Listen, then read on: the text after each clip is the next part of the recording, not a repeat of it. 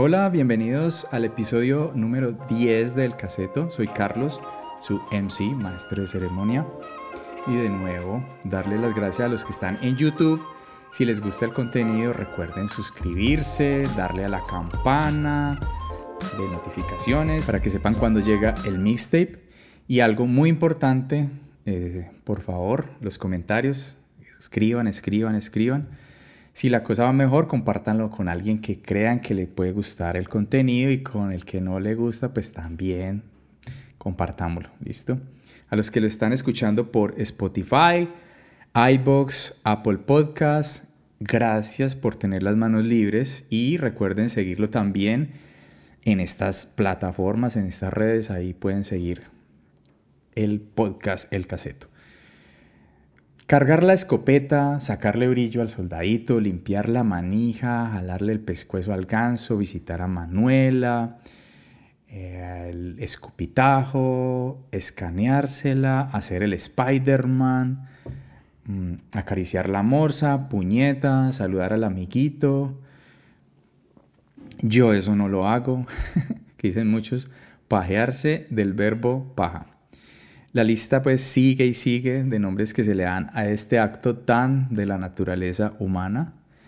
Entonces hoy les traigo una teoría, vamos a ver si ustedes están de acuerdo con esa teoría, esperemos a ver qué sale de aquí.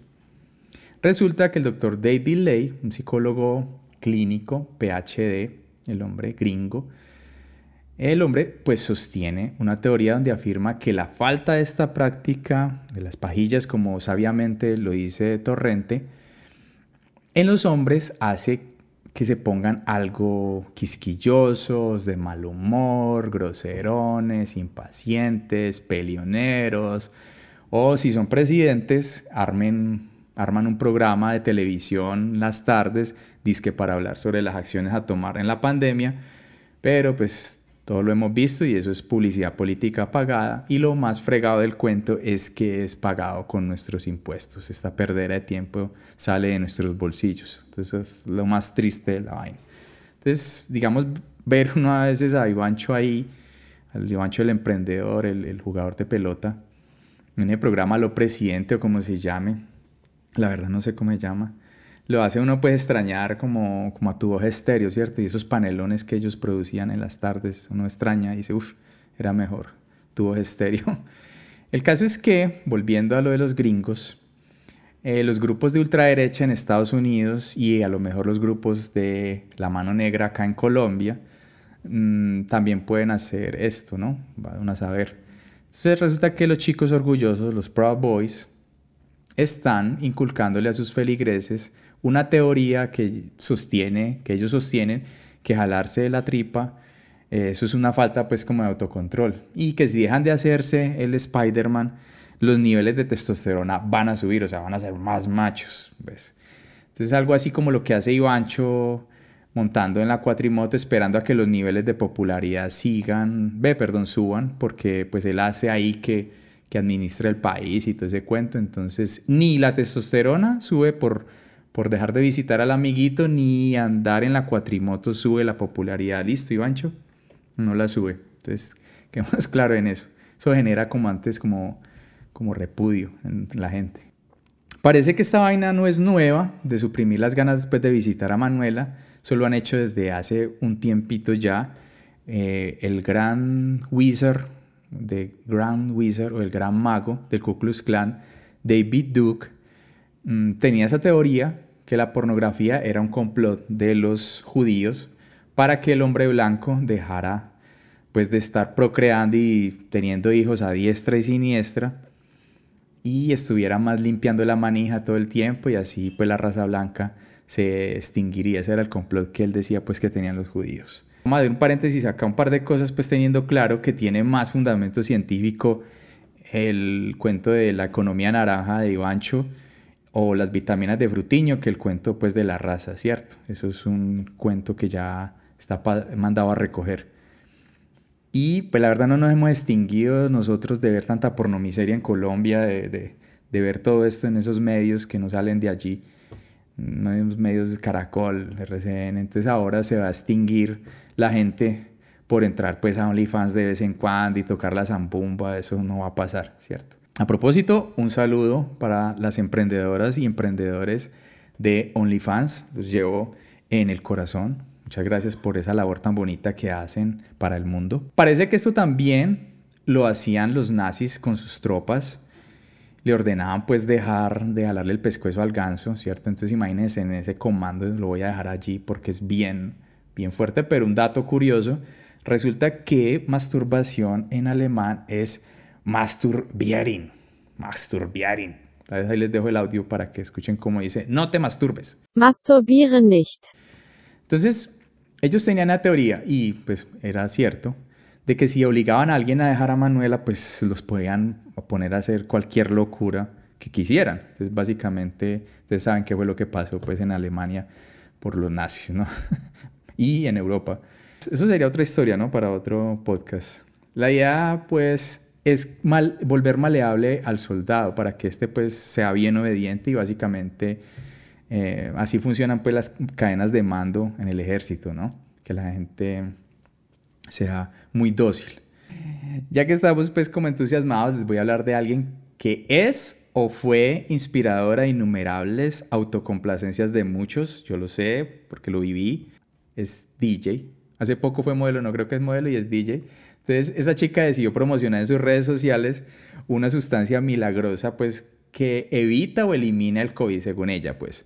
El cuento es que la sustancia que promocionó se llama dióxido de cloro resulta que esta sustancia eh, puede causar en el cuerpo vainas muy severas. Entonces abro comillas pues para no equivocarme. Insuficiencia respiratoria causada por condición grave en donde la cantidad de oxígeno se transporta a través del torrente sanguíneo se reduce considerablemente. Esto se conoce como metahemoglobinemia.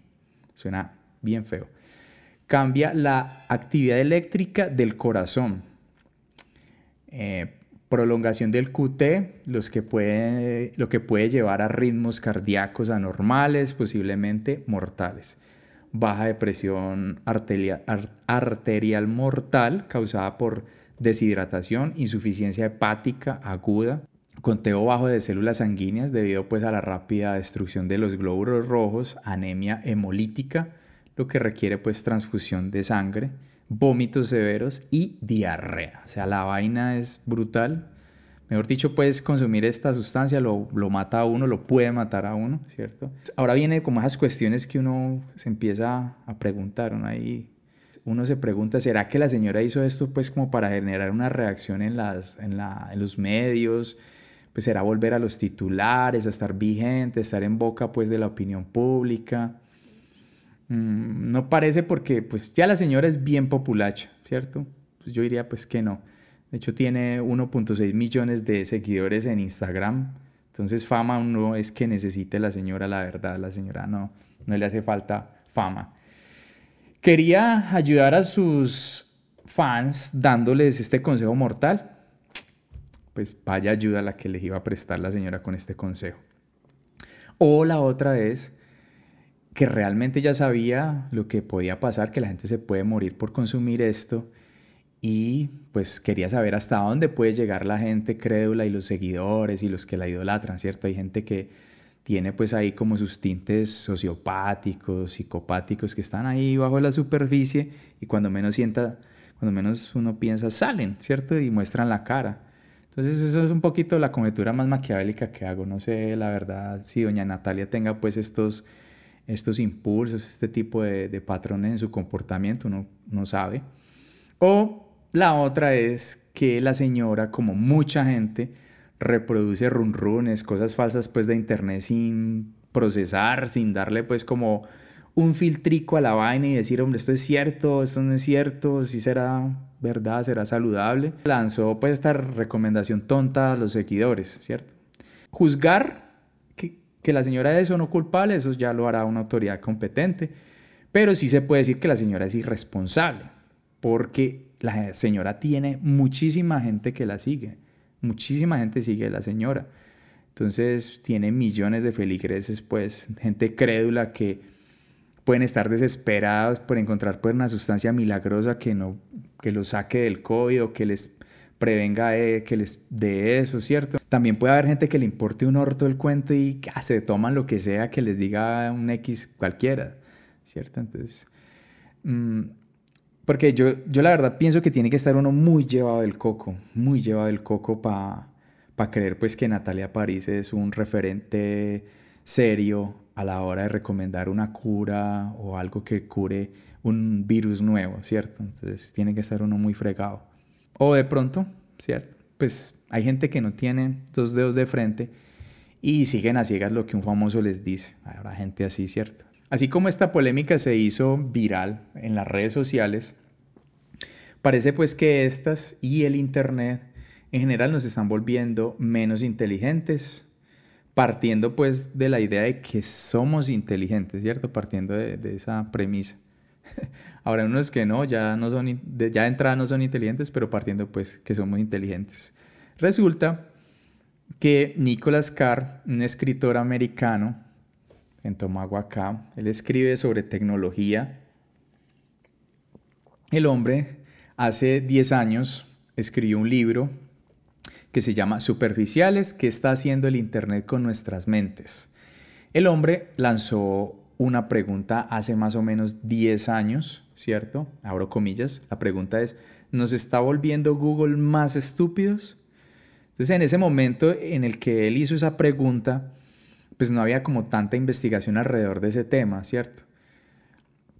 Es simplemente una conjetura en ese momento, pero la cosa fue trascendiendo y gran parte de lo que el tipo predijo se está cumpliendo, ¿cierto? Dejó de ser teoría y ya como que es es cierto. Parece ser pues que esto es debido al uso de dispositivos móviles, computadoras, tablets y en particular el celular, ¿cierto? Eh, se tiene en cuenta que el celular es altamente adictivo y es tan fregado que ya hay síndromes asociados al uso excesivo de este aparatejo. Tan bizarra la vaina como que pronto, no sé si a ustedes les ha pasado, a mí me ha pasado sentir vibrar el aparato o, o creer que lo escuché sonar y realmente no ha pasado nada de eso, ¿cierto? Entonces como si fuera un fantasma pues que está ahí al acecho de uno todo el tiempo. Este síndrome se llama, valga la redundancia, vibración fantasma. Eso reduce la capacidad de concentración, de estar pues con esa latente, de estar recibiendo estas alertas. Eso genera pues como esa distracción y esa incapacidad de uno concentrarse como en algo. Entonces no sé si les ha pasado a ustedes muchas veces que están conversando con alguien y ustedes dejan de ponerle cuidado a la persona, ¿cierto? Uno descuida la conversación o le pasa a uno que siente que la persona con que uno está conversando personalmente, pues allí no le está poniendo atención porque está siempre pendiente de que le sonó, de que está ahí con el aparatejo. Digamos, si hacemos memoria, eso siempre está pasando por el bendito aparatejo, este, por el celular, ¿cierto? Porque seguimos recibiendo, recibiendo y recibiendo esos pitidos, esas vibraciones que no nos dejan pues como, como concentrarnos, ¿cierto? Digamos que uno no tiene una tregua, uno no tiene como un momento allí de sosiego, sino que todo el tiempo está ahí sin procesar uno tener tiempo para procesar la primera noticia y después le llegan 20 mil.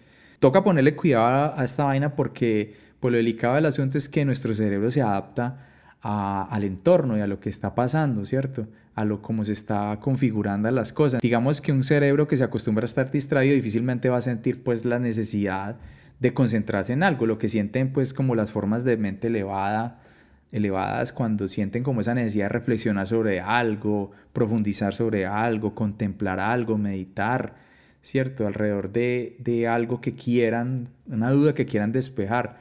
Otra prueba de esa costumbre pues nociva del aparatejo, que ya está relacionada pues como con un trastorno, ya está tipificado como un trastorno, y es una fobia, pues básicamente se llama nomofobia, y que es ese miedo, esa fobia a que se quede uno sin el, sin el aparatejo, ¿cierto?